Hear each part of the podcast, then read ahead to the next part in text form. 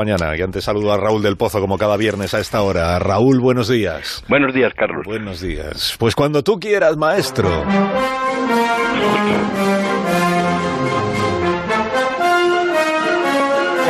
La lengua del romancero, la de la Celestina, el Quijote, el cantar del mío Cid o el romancero gitano va a ser silenciada como lengua oficial del Estado.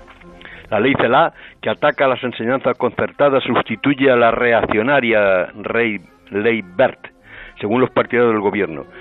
Y es, dicen, una ley equitativa y progre, no un pupitre para los que más tienen. Abajo el adoctrinamiento, dicen los nacionalistas. Para las derechas es una ley sectaria y provocará odio.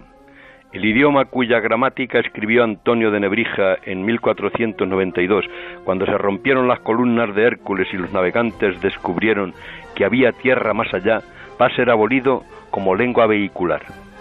Es una idiotez sin límites, ha dicho en medio de una carcajada Mario Vargas Llosa. Es una canallada, lo han declarado los directores del Instituto Cervantes. Alfonso Guerra exige que el castellano siga siendo lengua vehicular. La Real Academia ha pedido que no se ponga en peligro en ningún territorio. En el Pleno del Congreso se aprobó y hubo una gran zaragata. Una España aplaudía a la otra eh, en, ovaciones de cachondeo. Duraron tres minutos. En un festival de gritos se decía libertad, libertad. Hubo pateos en los escaños. Escribió Borges que los españoles no saben hablar el español. Dicen Madrid en vez de Madrid pero son importantes los verbos ser y estar, que no existen en ningún otro idioma.